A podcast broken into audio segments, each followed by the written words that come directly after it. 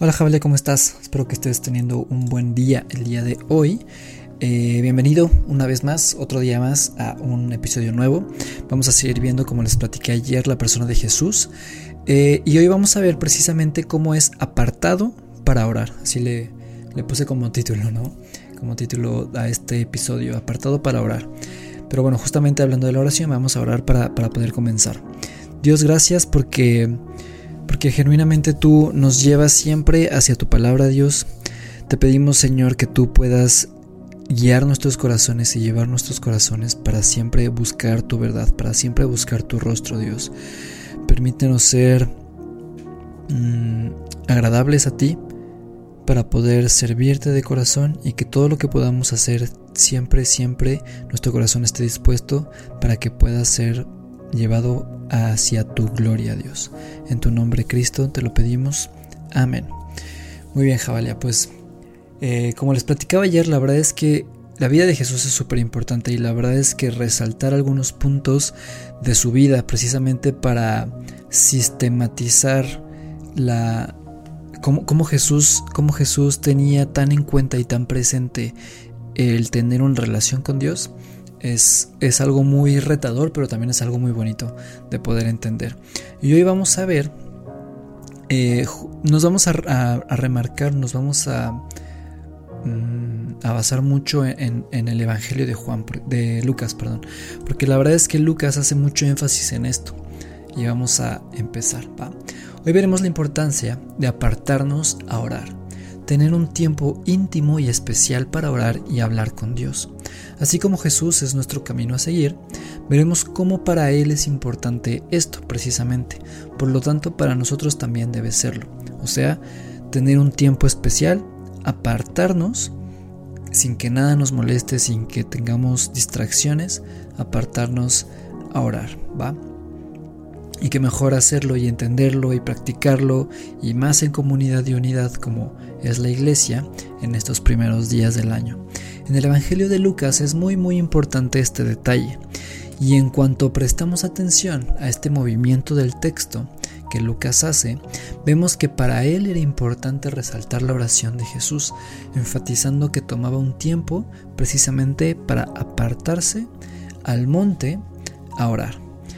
Y vamos a leer justamente Lucas 3, 21. Y dice así. Aconteció que cuando todo el pueblo se bautizaba, también Jesús fue bautizado. Y orando, palabra clave aquí, y orando el cielo se abrió y descendió el Espíritu Santo sobre él en forma corporal, como paloma, y vino una voz del cielo que decía, Tú eres mi Hijo amado, en ti tengo complacencia. Es interesante cómo eh, a comparación con los demás evangelios, como lo vimos ayer en el evangelio precisamente de, Mateo, como es, a pesar de que está hablando del mismo tema, o sea, del, del bautismo de Jesús, cada uno de los, de los escritores, como en este caso Lucas y en el otro caso Mateo, aunque hablan del mismo punto, lo escriben diferente, ¿no? Porque tienen diferentes propósitos. Y recordemos que la palabra que les enfaticé ahorita que era importante es orando. Por ejemplo, en el Evangelio de Mateo no hace este énfasis, pero Lucas sí. Y Lucas lo hace en prácticamente todo su Evangelio. Pero bueno, eso es lo que vamos a, a ver. Este, justamente Lucas nos muestra esto, ¿no? Enfatiza de manera muy corta y concisa la oración de Jesús en el momento de ser bautizado. O sea, se nos dice o se nos narra, en este caso Lucas, que mientras Jesús iba camino a su bautismo, él estaba orando. Él estaba orando. Entonces es importante cómo la oración para Jesús era, era importante. Nos muestra la importancia de, la comunión que se da al mantener la oración sea, mientras nosotros nos mantengamos firmes en oración y en una constante búsqueda de Jesús o de Dios eh, en todos los ámbitos de nuestra vida, es como verdaderamente nosotros podemos ver evidentemente el rostro de Cristo.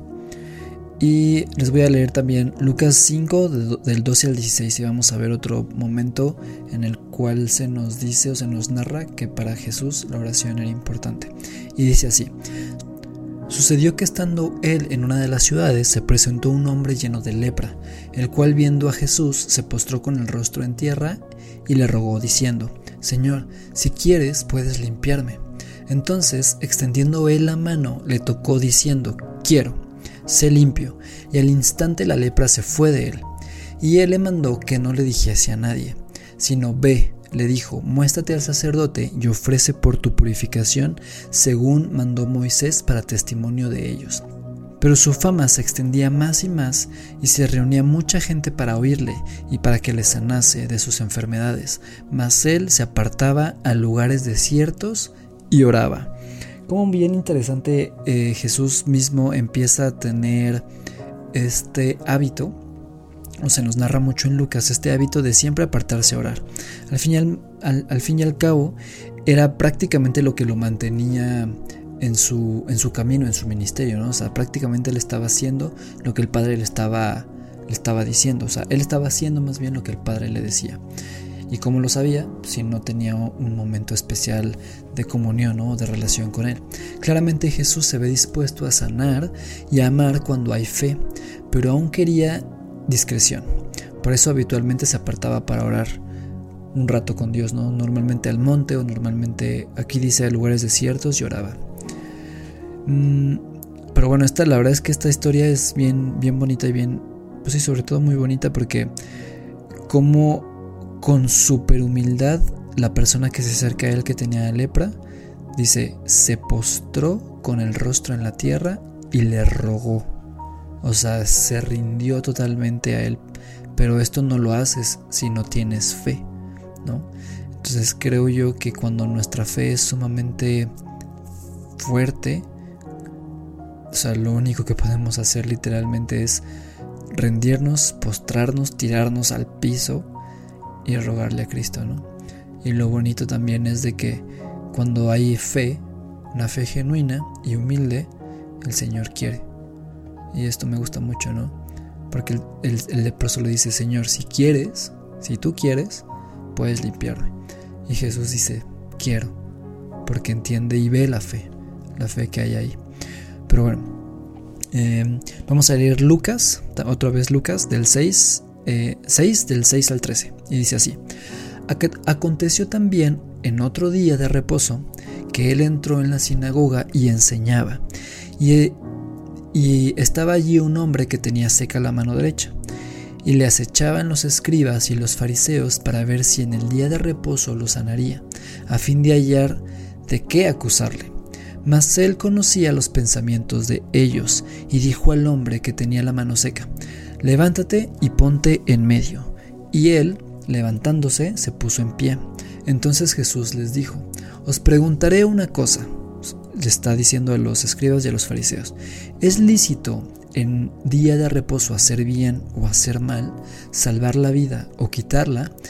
Mirándolos a todos alrededor, dijo al hombre, extiende tu mano. Y él lo hizo así, y su mano fue restaurada. Y ellos se llenaron de furor y hablaban entre sí qué podrían hacer contra Jesús. En aquellos días él fue al monte a orar y pasó la noche orando a Dios. Y cuando era de día llamó a sus discípulos y escogió a doce de ellos, a los cuales también llamó apóstoles.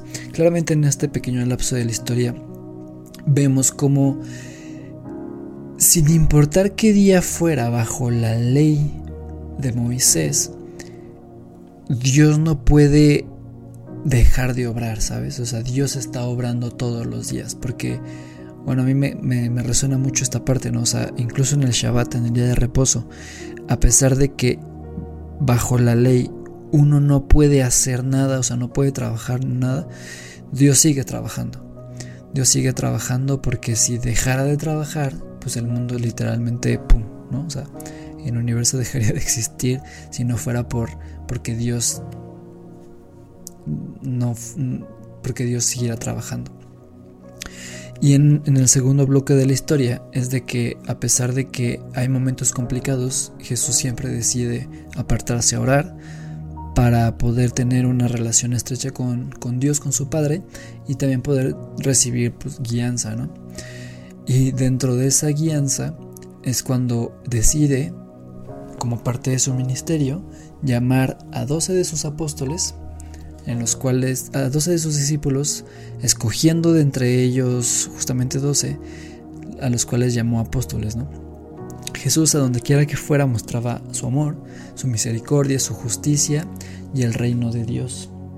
Sin importar el día, pero él, pero él sabía a lo que se enfrentaba. Sabiendo lo que acontecería para él por parte de los fariseos y sacerdotes, decidía apartarse a orar en momentos complicados, pero también en ese momento de comunión a solas con Dios se le eran reveladas cosas para su ministerio, pues sabemos que Jesús hacía lo que decíamos hace rato, lo que su Padre eh, le decía, por lo que continúa con la elección de sus apóstoles. Y vamos a continuar con Lucas 9:28 y este es muy cortito, dice, aconteció como ocho días después de estas palabras que tomó a Pedro, a Juan y a Jacobo y subió al monte a orar. Aquí, después de ser confesado por Pedro como el Mesías, eh, poquito antes de estos versículos están hablando y acordémonos que Jesús les pregunta, ¿ustedes qué piensan que... Ustedes qué dicen que los demás piensan de mí, ¿no? Ya les dicen, tú, piensan que eres un profeta, no sé qué, no sé qué. Y luego les pregunta, ¿y ustedes quiénes dicen que soy, no? Y Pedro es cuando se le revela eh, que, precisamente Jesús es el Mesías, que, Jesús es el Cristo de Dios. Mm, entonces justamente después de esto, los lleva a orar junto con él. Y acontece lo que llamamos la transfiguración de Jesús, este momento tan, tan, tan bonito, importante y crucial para la vida de, primeramente de, Jesús y de los apóstoles, ¿no? Porque de repente lo ven así como Jesús es súper glorificado. Entonces, apartarse nuevamente a orar para Jesús claramente es importante, pero lo interesante ahora es de que eh, se lleva a sus discípulos más allegados al monte, donde acostumbraba a irse a orar y de muchos y esto tiene mucho significado porque compartiría con ellos el momento que para Jesús era preciado que es la oración, el tiempo a solas con Dios.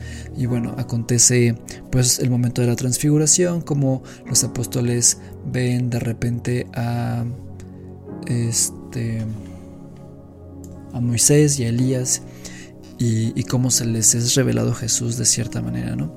Pero bueno, los quiero dejar con esto pero resaltando la importancia que justamente Lucas precisa mucho en su evangelio a comparación de los demás, es de que para Jesús era sumamente, sumamente importante tomarse un tiempo especial a solas completamente en un lugar donde no fuera molestado, en un lugar donde pudiera tener pues, posiblemente más concentración en lo que estuviera haciendo, que es la oración, la oración con, con, con su Padre, ¿no? ¿A qué nos lleva esto? A que, como hemos estado viendo a lo largo de estos días, que la oración y que la oración y la comunión con Dios es sumamente importante, pero lo es cuando nosotros decidimos por medio de la fe hacerlo, teniendo al Espíritu Santo, al Espíritu de Dios que nos lleve, o que seamos llenos de Él para que nos lleve a hacerlo por medio de la fe. Pero cuando lo hacemos en un lugar donde estemos solos.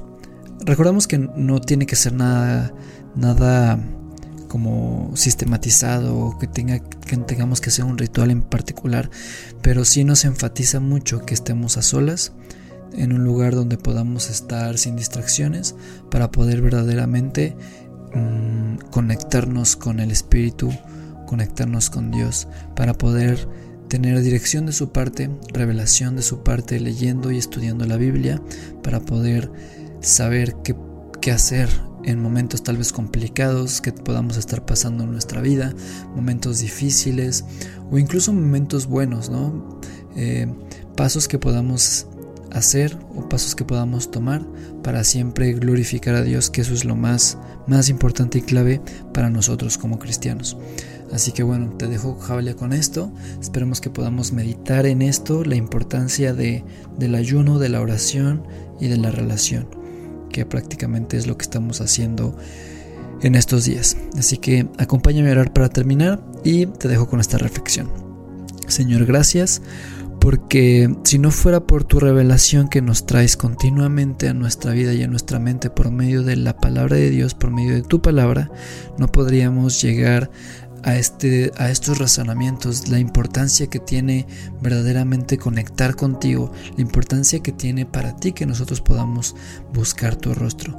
Gracias porque nos permites hacerlo y nos permites hacerlo precisamente porque tú fuiste quien se acercó a nosotros primero. Gracias por eso, Dios, gracias por tu gracia, por tu misericordia y por tu amor, que es buena y es agradable todos los días. Gracias por esa gracia y gracias porque tú te acercaste primero a nosotros. En tu nombre, Cristo. Amén.